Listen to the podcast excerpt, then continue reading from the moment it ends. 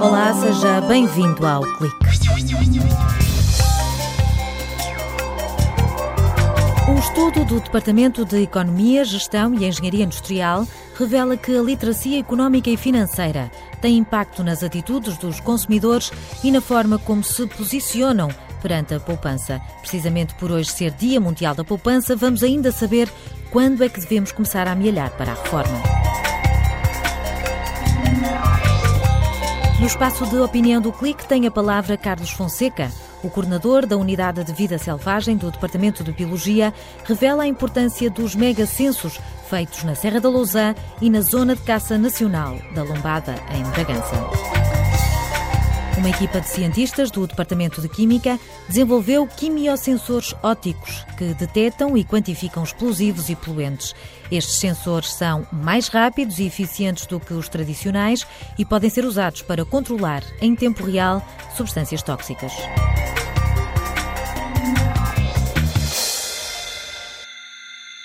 A primeira lição das crianças sobre literacia económica e financeira surge no dia em que recebem um porquinho mielheiro. Mas Celeste Varum, docente e investigadora no Departamento de Economia, Gestão e Engenharia Industrial, diz que é preciso ensinar aos mais novos um conjunto de valores que vão muito para além da poupança. É importante que elas tenham noção da escassez, quer do dinheiro, quer da água, quer do tempo.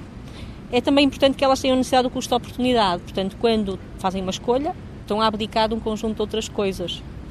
Por outro lado, perceberem das necessidades que têm aquilo que é supérfluo e aquilo que é de facto essencial. Por fim, perceberem que tudo tem dinheiro, tudo tem um custo uh, e, portanto, é preciso que elas valorizem esses bens. E, por fim, a questão da partilha, que nós também devemos partilhar com quem tem necessidade. Antigamente, as crianças eram incentivadas a poupar para um dia irem para a faculdade. Hoje, Celeste Varum diz que é desde pequenino que se deve começar a amealhar para a reforma porque quando o salário dá lugar a uma pensão, o rendimento sofre um corte de aproximadamente 40%. Por exemplo, uma pessoa que tenha hoje 40 eh, anos e que tenha um nível de rendimento de 2 mil euros, imaginemos, por exemplo, se quiser manter o seu nível de rendimento quando chegar à reforma, tem de poupar por mês 400 a 500 euros. Ou seja, o esforço é bastante grande. Logo, quanto mais cedo nós começarmos, menor esse peso no nosso orçamento. É? Portanto, aqui a preocupação é fazer investimentos que gerem algum rendimento no futuro. Um estudo do Departamento de Economia, Gestão e Engenharia Industrial da Universidade de Aveiro concluiu que quem mais se preocupa com a poupança são as pessoas com maior literacia económica ou financeira. Do lado oposto, as que têm menor literacia caem na tentação de recorrer ao crédito, mesmo quando não têm rendimentos para fazer face a tantas despesas. Há um bocadinho este argumento de que eh, uma menor literacia financeira eh, aumenta a probabilidade das pessoas caírem em sobreendividamento e de facto os nossos resultados mostram isso. Uma menor literacia financeira faz com que as pessoas sobreestimem as suas receitas e subestimem as suas despesas. Por outro lado, também avaliam mal as soluções que lhes são apresentadas, ficam um bocadinho mais à mercê do mercado, portanto não conseguem perceber que a taxa de juros que está a ser cobrada é exagerada relativamente àquilo que elas podiam negociar. A investigadora da Universidade de Aveiro sublinha que o crédito é uma ferramenta útil para comprar bens de longa duração, como uma casa ou um carro, mas deve ser usada com conta, peso e medida. O crédito e o endividamento são fenómenos até saudáveis numa economia, porque eles são necessários para que de facto a economia funcione.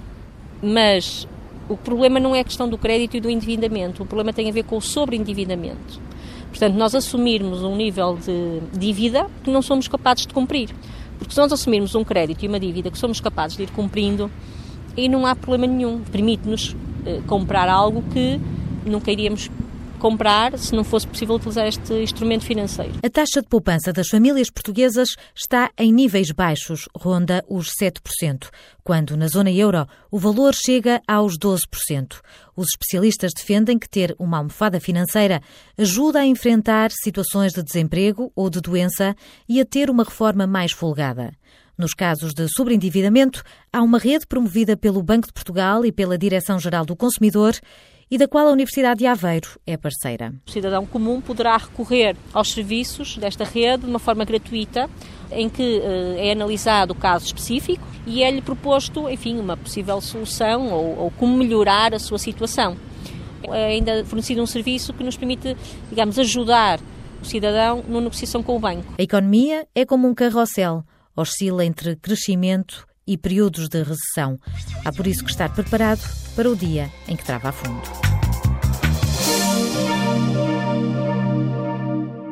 Nesta altura do ano, a Unidade de Vida Selvagem da Universidade de Aveiro instala-se na Serra da Lousã e na Zona de Caça Nacional da Lombada, em Bragança, para os megacensos. Carlos Fonseca, docente e investigador do Departamento de Biologia, diz que esta contagem é fundamental para a preservação de espécies como o veado.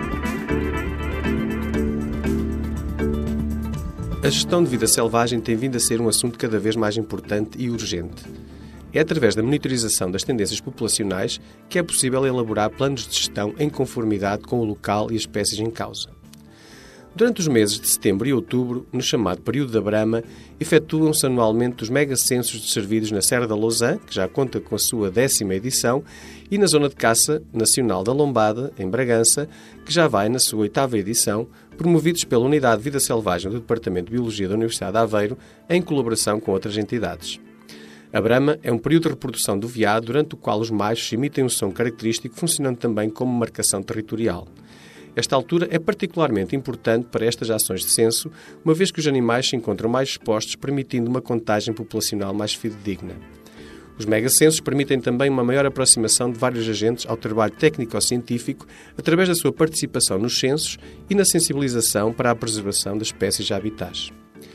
Em Portugal têm vindo a ser desenvolvidos esforços no sentido da conservação e gestão da vida selvagem. E a Unidade de Vida Selvagem do Departamento de Biologia da Universidade de Aveiro tem assumido um papel determinante neste longo caminho, dando passos no seu dia a dia para a preservação da vida selvagem em território nacional. Foi a opinião de Carlos Fonseca, coordenador da Unidade de Vida Selvagem do Departamento de Biologia.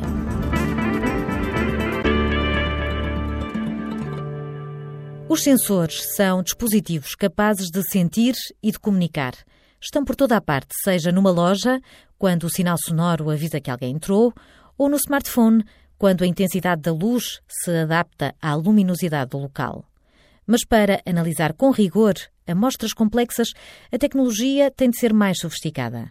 No Departamento de Química, os cientistas trabalham no desenvolvimento de quimiosensores ópticos. O quimiosensor, no fundo, é a espécie química que interage com outras espécies que eh, realmente incorporadas num sensor darão um sinal diferente quando na presença ou na ausência dessa substância que queremos analisar. E por ação então de um estímulo, normalmente pode ser de luz, nós podermos quantificar então um sinal de absorção ou de emissão que nos permite então saber se estamos ou não na presença desse material e em que concentração esse material ou essa substância está no meio. João Tomé, investigador no Departamento de Química, garante que o trabalho da Universidade de Aveiro com quimiosensores ópticos poderá ser usado no futuro em aeroportos para detectar se alguém esteve em contacto com explosivos. A gente pode imaginar, por exemplo, isto numa etiqueta, não é, nos aeroportos ou num material sob uma lâmpada ultravioleta, excitamos no fundo o nosso material e se ele estiver coordenado, ou seja, se ele estiver a interactuar com essa substância perigosa, não é? Ela vai dar um sinal diferente. E então as pessoas que estão no controlo de passageiros ou de bagagem facilmente conseguem saber se a pessoa esteve ou não em contacto com substâncias explosivas. A descrição parece saída de um filme, mas em laboratório funciona. Um quimiosensor óptico é constituído por duas partes. Uma capaz de reconhecer determinada substância, outra oticamente ativa, que responde a estímulos através de variações de fluorescência ou de cor. As moléculas preparadas na Unidade de Investigação em Química Orgânica, Produtos Naturais e Agroalimentares detectam e quantificam poluentes e explosivos. Nós temos uh, quimiosensores específicos para o anião de hidrogênio-fosfato. É um poluente que está muito ligado à eutrofização das, das águas, uh, dos, dos, lagos, dos rios, não é? Temos também explorado quimiosensores na área dos uh, compostos orgânicos voláteis, vários deles têm características explosivas. Conseguimos eh, então encontrar quimiosensores bastante seletivos para o TNT. Estas moléculas fotoscitáveis podem ser incorporadas em sensores que permitem controlar em tempo real substâncias tóxicas, quer no meio ambiente, quer durante o processamento de alimentos ou de fármacos. Nós podemos querer analisar um, um, um ar de uma sala, uma água, um processo industrial, por exemplo, de alimentos, em contínuo. Então precisamos de pôr lá um sensor, um, um equipamento que consiga, eh, de forma bastante eficaz, determinar se aquele produto está a sair eh, com um controle de qualidade exigido, ou seja, se está a sair sem nenhum contaminante, sem nenhum problema. Ou seja, nós podemos desenhar, arquitetar quimiosensores que consigam, de uma forma rápida, seletiva e eficaz, ou seja, de baixo custo, quantificar eh, determinadas substâncias. João Tomé acrescenta que o desafio passa por criar dispositivos eletrónicos específicos para cada substância.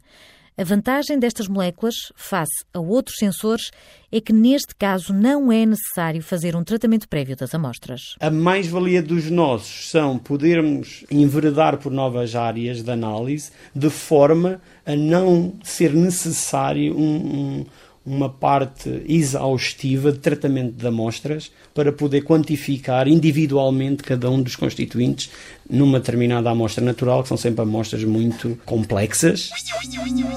Os quimiosensores ópticos assumem-se como uma alternativa capaz de determinar substâncias de forma eficiente e barata. É o ponto final no clique. Estamos de volta, como sempre, ao sábado. Conto consigo na próxima semana.